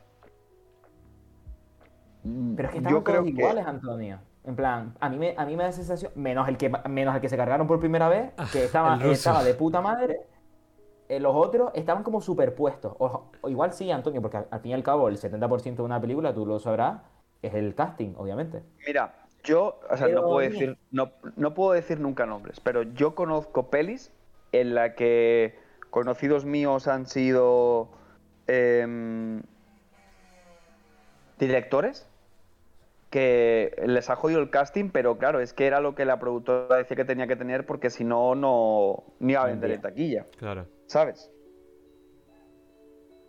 claro, claro. Joder, que eso es un No, problema muy grande.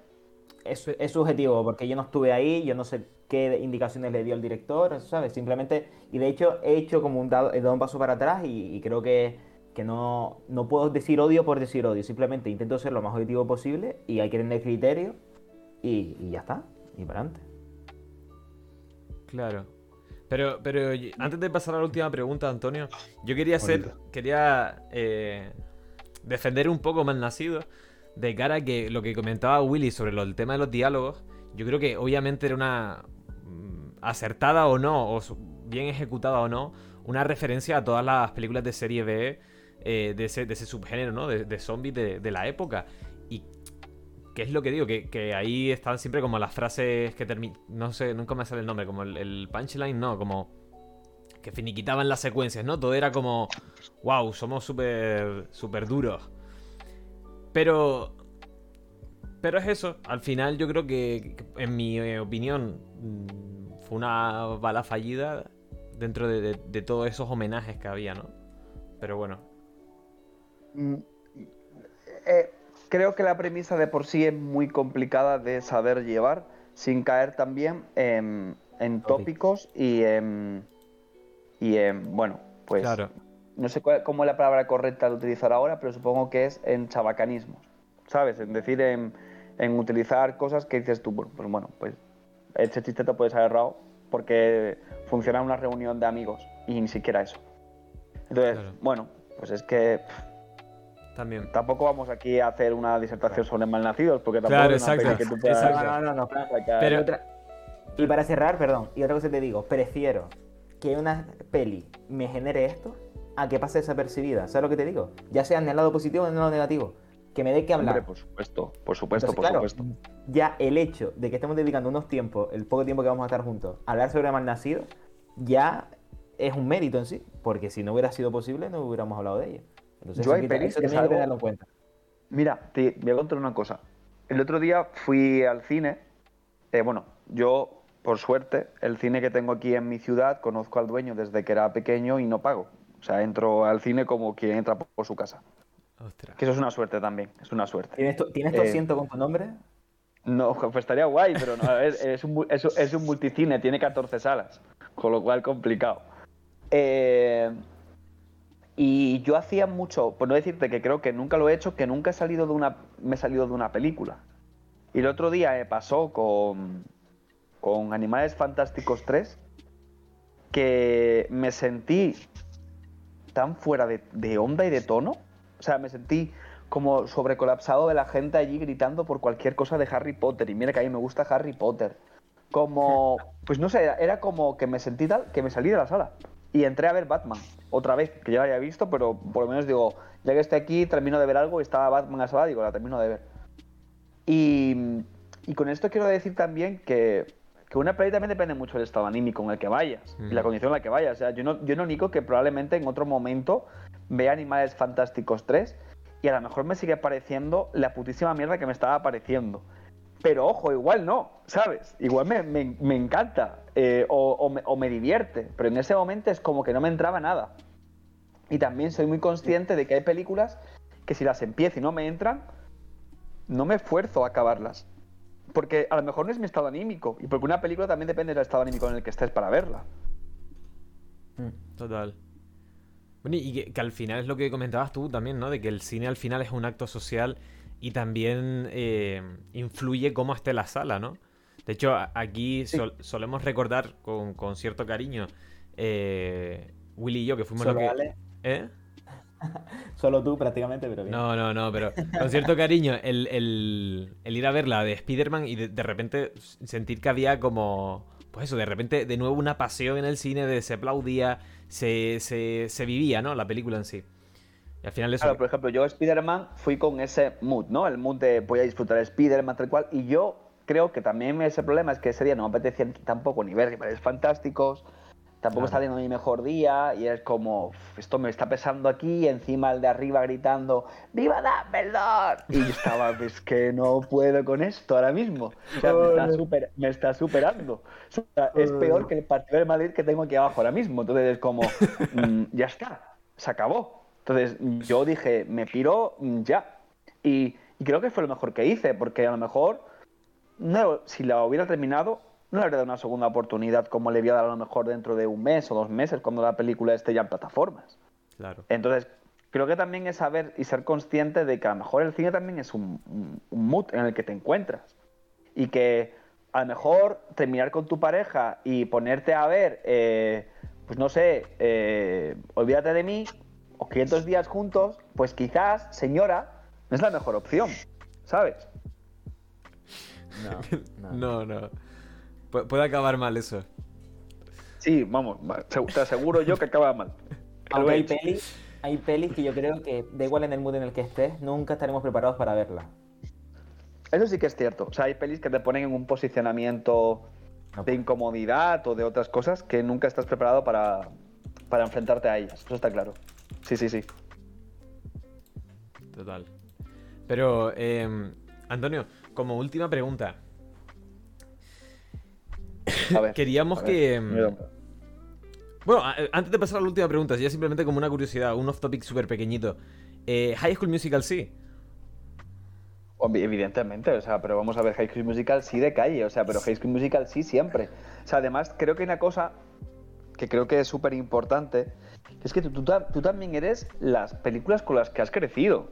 Y yo creo que tenía, pues no sé, sea, soy del 94 y yo puede que viese High School Musical, no sé de qué año es High School Musical, pero a lo mejor la vi con 10, 11, 10 12. años. No, no más, no más, claro, no más. Además, yo lo vi el año en el que salió.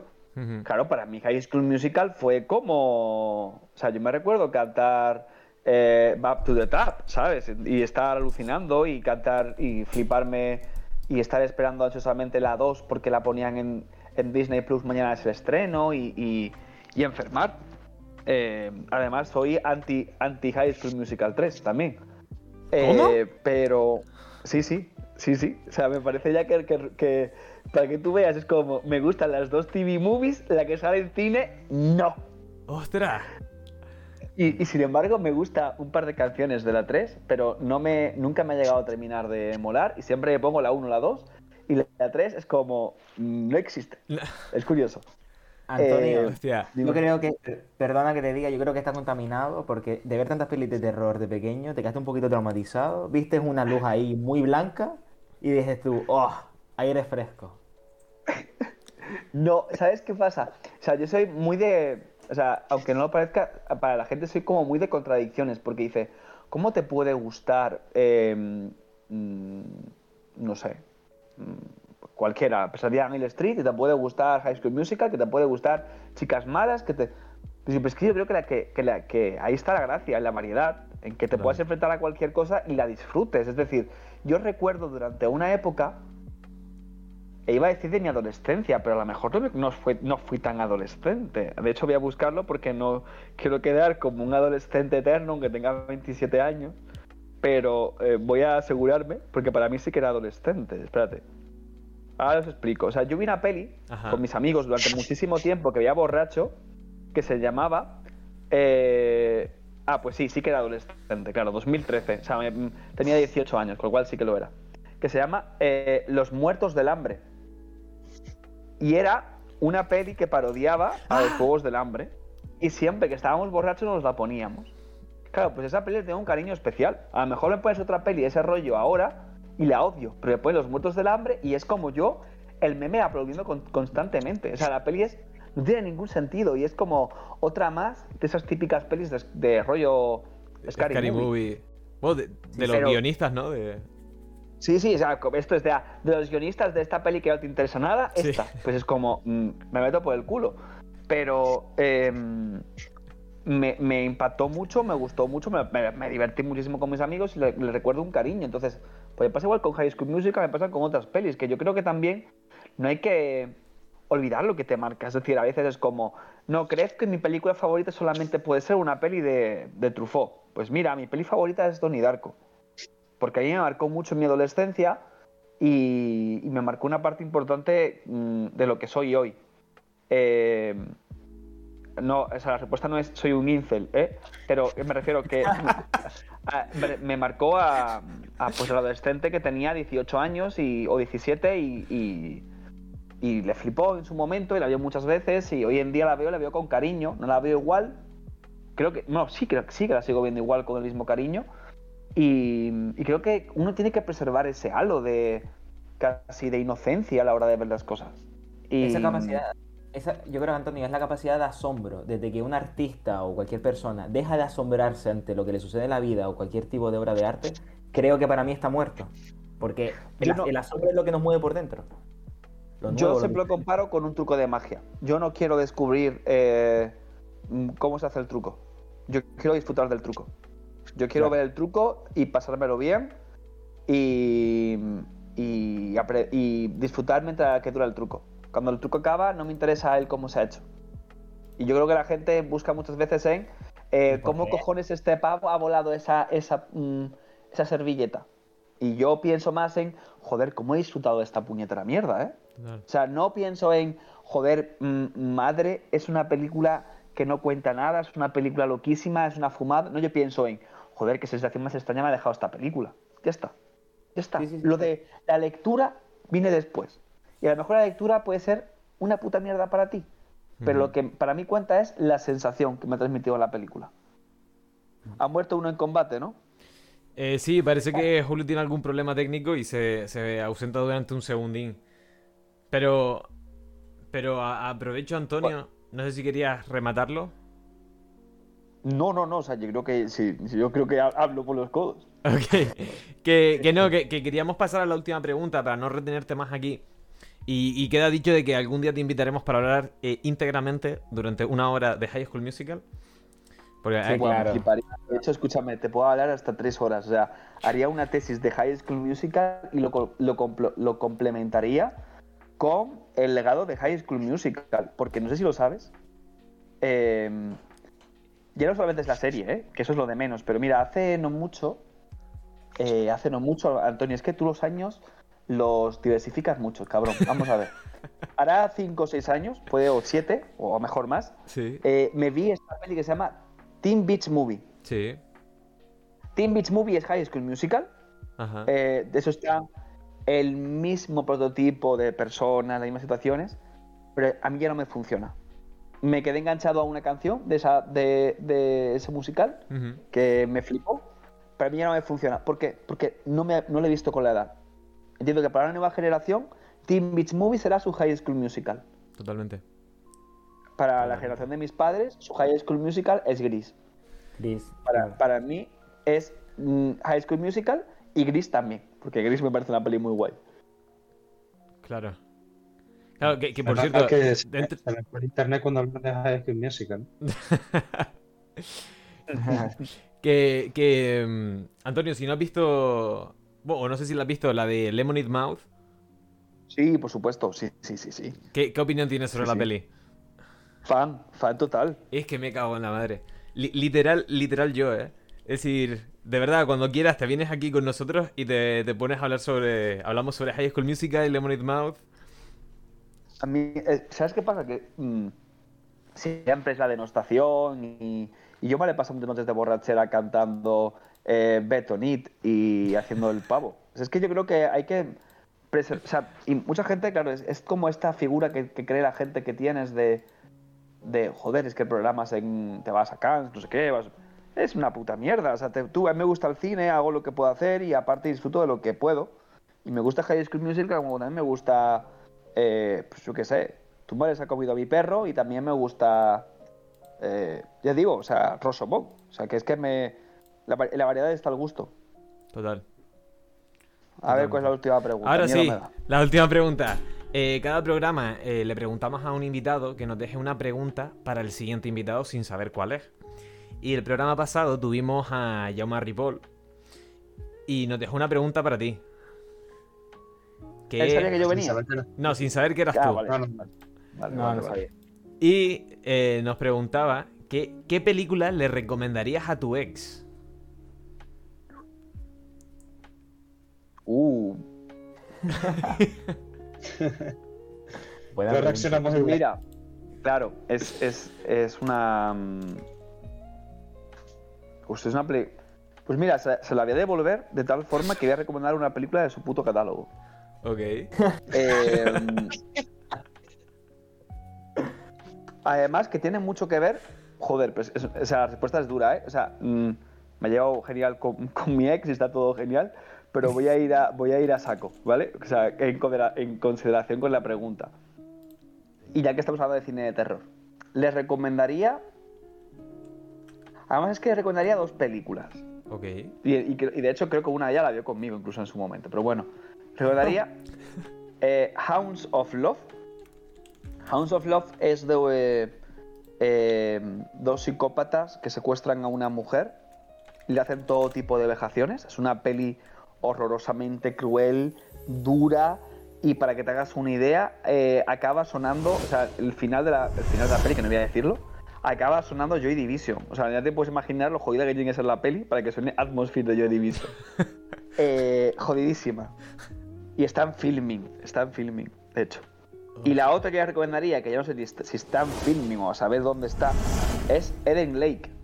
Ok. Eh, para que tenga miedo a, a- a tener hijos. O sea, ya completo todo, ¿no? O sea, ya cojo una que le puteen y otro que tenga hijos. O sea, ya que hablamos de cine de terror, pues me voy a lo, a lo harto. Ya tengo yo que dejar una para el siguiente. Sí, tienes que dejar una pregunta para, para el siguiente invitado. Y claro que está relacionada con el cine. O no, lo que tú No, no, no prefieras. no. Lo que tú prefieras. Ah, uh, Es complicado, bueno, ¿eh? pues mira, pues ya que, está- ya sí, no, pero me parece interesante porque ya que estamos hablando de, de, de pelis que te gustan y que odias. ¿qué película has admitido en público por vergüenza que te gusta, pero que en realidad no te gusta? Ok. Eh, ¿qui- Porque di- estás en un círculo en el que todo el mundo dice, ay, qué buena es Avatar, ¿eh? Y tú con la cara esta, el meme, que está llorando por detrás y tiene puesta la caretita esa de cara feliz. Pues así, y tú, sí, divertidísima, me la pasé muy bien en el cine viéndola. Pues esa. Súper esa, esa, esa pregunta además me parece que si me dicen a mí, me he visto en varias de estas, ¿eh? O sea, además en situaciones muy duras de... Esta es mi peli favorita, ¿qué te ha parecido? Y tú decir, pues... eh, pues joder, ¿qué te digo? Que está muy guay. La verdad es que me encantaría volver a verla, pero esta vez solo. Otra. ¿Y, y podrías decirnos una Ojalá película que- solo? ¿Una película en la que te haya pasado eso?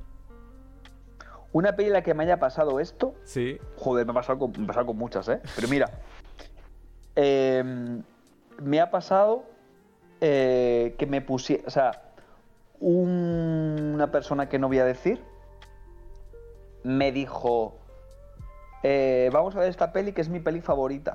Y yo dije, "Mm, vale, Eh, me cago en mi puta madre. O sea, me cago en mi puta, o sea, mamá, o sea, si me está escuchando, perdón, no me cago en ti, evidentemente. Pero Eh, ¿Sabes qué voy a decir la peli? Y te vas a decir, ¿pero qué coño? Eh, mira, la peli era, eh, pues te voy a decir cómo se llama, porque claro, o sea, no es una mala peli, pero claro, como te la venden, es mi peli favorita, para mí significa mucho, tal y cual. Y claro, cuando tú ves eso, dices tú, ¿cómo le puedo decir a esta peli, a esta, a esta señora, que ha vendido la peli como si fuese la repanocha y que solamente viendo que aparece Ben Stiller, que, que, ojo, me gusta mucho Ben Stiller, ya quizás es que no es tan buena. Y era, y entonces, y entonces llegó ella. Que claro, no es que sea una mala peli, pero tú dices, es que no le puedo decir que me parece una peli del montón. Y tú dices, pues está bien. O sea, pues sí, qué guay, ¿eh? Oye, ¿nos vamos? Pues eso. Porque me llegas a decir otra peli y te digo, pues mira, pues vale. Me pasó que pusieron, a veces me han puesto algunas pelis que he dicho, pues mira, pues está guay. A lo mejor yo le pongo a alguien, eh, Donnie Darko, otra peli favorita mía que es Hate With and the Greens, y me dice, hijo de puta, ¿qué me has puesto? Y yo diría, pues te entiendo. Pero es que a mí se me da también muy mal decirle a alguien que es su peli favorita que no me gusta. Claro. Entonces, como, ¿qué tal? Y yo digo, pues sí, hace buen tiempo, ¿eh? Pues No, no vamos. Al fin, al fin y al cabo es una inseguridad de uno, ¿eh, Antonio? Que, que en verdad también tenemos en, en el derecho de decir, oye, pues no me gustó. Porque inconscientemente te, te refleja en cómo le vas a sentir a la otra persona lo que tú Claro, dices y dejas de ser Claro, tú claro, claro, por, claro. por lo que pueda pasar a ella. Y tampoco es plan. Es que ta- ta- también tienes que pensar en- a lo mejor en qué, en qué momento, en qué circunstancia, porque al final también hay circunstancias. Has visto la peli con esa persona, cómo está esa persona en ese momento a lo mejor emocionalmente. Entonces hay muchos factores que entran ahí en juego. Pues claro, la situación en la que yo vi no me permitió decirle, pues oye, otra peli más de Ben Stiller, ¿eh? ¡Qué cabrón! Jaja. Sino decir, pues bueno, pues, pues tú sabes.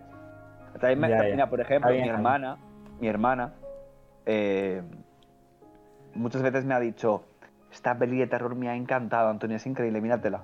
Claro, evidentemente cuando ella me dice, míratela, pues yo esa ya la he visto yo seguro. Y hace no mucho me dijo, esta me ha encantado, y yo dije, me cago en tu vida. Y era la última de Paranormal Activity, que dice, me parece de lo mejor que he visto en terror en mucho tiempo. Y le digo yo, veas, es que, ¿qué te digo, hija mía? ¿Qué te digo? Y después me pasa igual, que yo le recomendé una peli a ella, le recomendé The Witch y Midsommar, hace mucho tiempo. Ajá. Claro, porque encima ella, pues, mm, como tengo yo los links, ella también los puede ver cuando coge el momento, porque es mi hermana. Digo, aquí te- puedes ver lo que tú quieras. Mírate The Witch, mírate esta. Me mira y dice, qué peli más rara, qué cosas más raras te gustan. Claro, pues, hermano, o sea, Claro. y los moldes, que no está hecho para todo el mundo. No. Pero bueno, Total. que ha sido muy guay ¿eh? estar con vosotros. O sea, que a- el problema está en que hablar de cine de terror nos ocuparía, mm, ya te digo, 6-7 horas y hay Total. muchas cosas de las que hablar. Y el cine de terror es muy extenso y hay. Joder, no hemos abarcado solamente hablar sobre cine actual, pero es que te podemos hablar de cine de los 70, de los 80, de los 60, de los 50 Ujú. y no acaba. O sea, que es que esto es una mina. Daría para crear un podcast solamente hablando sobre cine de terror. O sea, que es que. eh, Total, total. Tal cual. Eh, el otro, no sé si el otro compañero ha muerto. No, estoy aquí, estoy aquí. Estoy Ah, vivo. ah, ahora es, ahora es Nevado. Ahora es nevado, sí. Sí, Ah, pues muy bien. cuando, te- muy bien. cuando tenemos algún problema, pues, pues soy un personaje de Shin-Chan. Pues qué guay. Sie- ¿Siempre es diferente al anterior? Eh, a- a- Pues, a muchas veces se repite, porque son como cuatro fotos. Ah, hostia. Pues está guay. Sí. Está guay la idea. Sí, sí. Cada, cada uno tenemos a nuestro personalizado. Yo, por ejemplo, creo que tengo a Lord Farquaad. Eh, Wi- Willy tiene a... eso, Harlem. ¿eh? ¡Qué cabrón, Alejandro! ¿A ¿Será cuál posible? a- Willy tiene a Leo Harlem. Pero bueno, Perro, yo no sabía eso. Esto, esto no está consensuado, ¿eh? Porque, porque no te has caído todavía lo suficiente. Por eso no lo sabes. eso es verdad. Eso Si es te verdad. cayeses lo sabrías.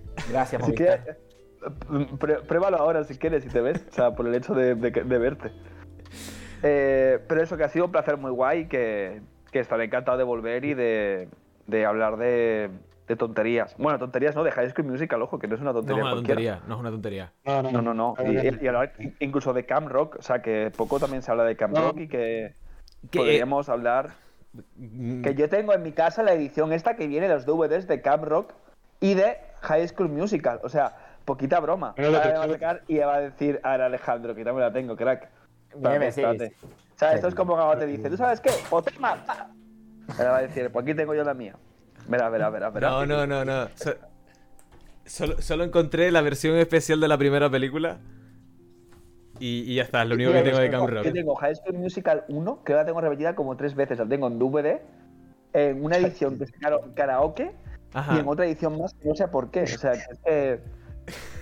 Bueno, de hecho podría hablar, para cerrar, de mi enfermedad con Donnie Darko. Que tú dirás, es enfermizo tener una película repetida tres veces, pero ¿cómo de enfermizo puede ser tener una película repetida más de 30 veces?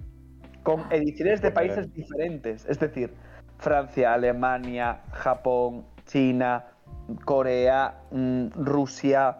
Wow. Eh, la edición española sale una edición nueva con un slipcover, te la compras. Solamente, o sea, era un estudio solamente con esa película de cuántas veces puede salir una edición diferente. Pero bueno, después me entero que hay gente que colecciona el Quijote en versiones diferentes y digo, bueno, por lo menos lo mío es acaparable, lo tuyo es una putada. Hostia. Ya, pues, Antonio, te invito un día, te invito un día que tengas tiempo a, a que te pases un ratillo a explicarme eh, de qué trata realmente Donnie Darko, por favor. Buf, buf, buf. Con 30 veces yo creo que ya más o menos puedes, yo creo que ya me puedes decir más o menos de qué trata. O quizás no. en ruso. Eh, es que es muy complicado porque yo creo que todavía a día de hoy mm, el director sabe muy bien de qué va Donnie. O sea, sí que lo sabe. Sí que lo sabe el hijo de puta, evidentemente. Eh, pero creo que Donnie Darko tiene muchas subcapas y, y creo que para mí la, mm, prim- la capa primordial es eh, la figura del héroe. Creo que es lo que está por encima de toda la peli. O sea, el, además eh, lo define muy bien en una frase súper tonta en la peli, que queda súper aislada, que es eh, Donnie Darko eh, parece un hombre de superhéroe, o algo así dice, y dice, ¿y quién te ha dicho que no lo sea? Además, si te fijas, todos los nombres de Donnie Darko tienen... eh, los protagonistas tienen do- un nombre y apellido que suenan casi como Bruce Wayne, como, o sea, suenan como mm, nombres de, de héroes De encarnados. Sí, sí, de cómic. Y, mm, o sea, y además es que detrás de Donnie Darko hay, una, hay unas cosas que me flipan, eh, sin hacer mucho spoiler, y no puedo decirlo. En mi siguiente libro que sale a finales de año, hablo de Donnie Darko extendido. Eh, el libro va a ser súper chulo, sale con, con Planeta. Y, mm, y hay una cosa que he descubierto viendo Donnie Darko que ya sabía. Una de ellas es, uno, que, mm, claro, Donnie Darko se estrenó a la par que el 11S. Y el- en, en el comercial de Donnie Darko había un accidente aéreo. Con lo cual se retiró rápidamente el comercial de televisión. Y claro, eso hizo que Donnie Darko fuese un fracaso en taquilla y después fuese un éxito comercial muy grande en, en Blu-ray, perdón, en VHS y en DVD. Pero es que la historia va más allá. Y sabéis que Donnie Darko hicieron una segunda parte en secreto sin permiso del director, Sí. que les denunciaron, que la película tiene tres versiones diferentes eh, y que el director está maldito, que todo lo que hizo después de Donnie Darko sea está maldito porque ese director está maldito. Tiene una peli muy buena que es The Box, que es que es muy guay y está maldito porque es que el pobre ha dejado de hacer cosas por culpa de Donnie Darko porque le pesa esa gran primera película. Y para hablar mucho, o sea, cuando, cuando in- investigas mucho sobre Darko, que yo he tenido que investigar mucho para el libro, te das cuenta que, mm, hostia, que es una peli que además de tener muchas subcapas, tuvo muchas malas casualidades. Eh, en la escena del cine, la peli que ven es Evil Dead, pero son recortes, porque realmente quería poner, eh, no sé si era Titanic o una de esas pelis, pero no dejaba los derechos.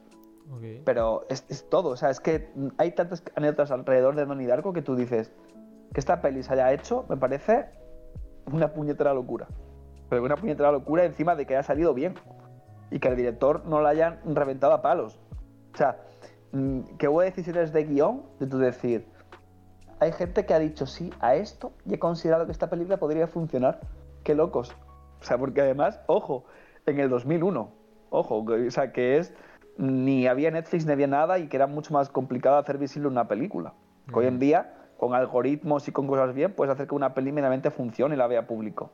O sea, cualquier mierda de Netflix hoy en día la ve 20 millones de personas automáticamente. O sea que poca broma.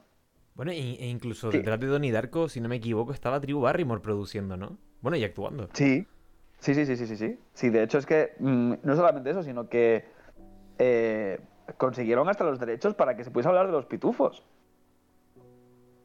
La escena esta que tienen hablando de los pitufos, de la sexualidad, Ok. hablaron con la familia, hablaron con la familia para, para esto. Y, y una de las personas causantes de que eh, podamos ver hoy en día a Donnie Darko es Christopher Nolan. O sea, es que hay mucha cosa detrás ¿eh? de la peli. O sea, sí, sí, sí, sí. O sea, hay mucha cosa detrás de, de Donnie Darko. O sea, Christopher Nolan es causante de que Donnie- exista Donnie Darko. Ostras, yo creo que, no- yo creo que no- nos tenemos que ir con ese titular, ¿eh? Yo creo que nos tenemos que ir con el titular de sin Christopher Nolan no estaría Donnie Darko y hablaremos también no- de High School Musical. No, claro, y además Christopher Nolan, entre paréntesis, Tenet. eh, para, para, poner, para poner una cosa así todavía más. Esto es Claro. como lo que se mismo el, el, eh, Ibai, ¿no? En pone eh, Ibai con un youtuber desconocido llamado Auronplay y sus amigos que los odio. Pues igual, ¿no? En plan, mm, Christopher Nolan, Tenet, eh, eh, y fue el causante de que existiese eh, Donnie Darko de Richard Kelly, entre paréntesis, Shoutland, Shoutland Tales, que fue su fracaso, Eh, y hablaremos de eh, High School Musical, entre paréntesis, drogadicción. Y ya explicaré, ya, ya explicaré cuando venga qué significa eso. Eh, me gusta. Ay, pues, pues, Antonio, muchísimas gracias por venir, de verdad. Nada. Ha sido un placer, ha sido un placer, aparte de, de descubrir como esta fascinación que tienes por el cine de terror, pues descubrir también tu fascinación por High School Musical personalmente. Así que, claro, que es que siempre a, a- a los que nos gusta High School Musical nos une mucho esa faceta. ¡fua! Mucho más que la de ¿eh? Mucho más. O sea, tú estás al lado de 500 personas y le gusta a uno High School Musical y ese tiene probabilidad de que sea tu mejor amigo próximamente. o sea que, ojito, cuidado. Yo, eh, total, totalmente. No tengo nada que refutarle a eso. Pro- probable- probablemente este sea el mejor podcast que habéis grabado, lo sé. Solamente por de High School Musical. Esto no te lo va a decir Jaume de filming, ¿eh? Ya te lo digo yo. Él te puede vender de que su padre movía las tintas entre cines, pero no te va a decir, a mí me gusta High School Musical. Hostia, lo conocí. Jaume, si me escuchas ahora, lo siento muchísimo, ¿eh? Ostras, bueno, pero quién sabe, a lo mejor Jauma lo ve, ve High School Musical y lo aprecia. Sí, seguramente. Sí, sí, no, no me extra- tampoco me extrañaría. Si Jaume ve también cada cosa, que, que, que joder. Ahí está también la, la variedad ecléctica que tiene filming. Total. También. Pero bueno, ahora sí, chicos, que nada, muchísimas gracias Antonio por venir. Eh, Nada, nada, nada, Ha sido, ha sido todo un placer poder hablar- estar hablando contigo. Y que nada, que les remitimos a las, a las personas que nos estén viendo a la próxima semana, que vendrá... Bueno, no, no lo podemos decir, así que nada. Le vemos la próxima semana, el martes a las 9, a la hora de siempre. Bye bye.